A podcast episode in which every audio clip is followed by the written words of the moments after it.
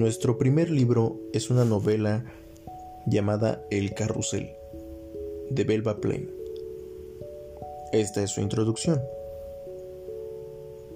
Sobre una mesa en el centro de la sala del segundo piso había un carrusel, alto como un pastel de bodas y de la plata más bruñida.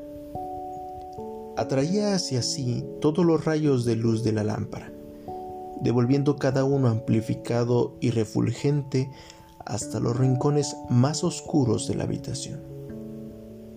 Los caballitos corbeteaban. Los niños que iban montados tenían listones en el sombrero.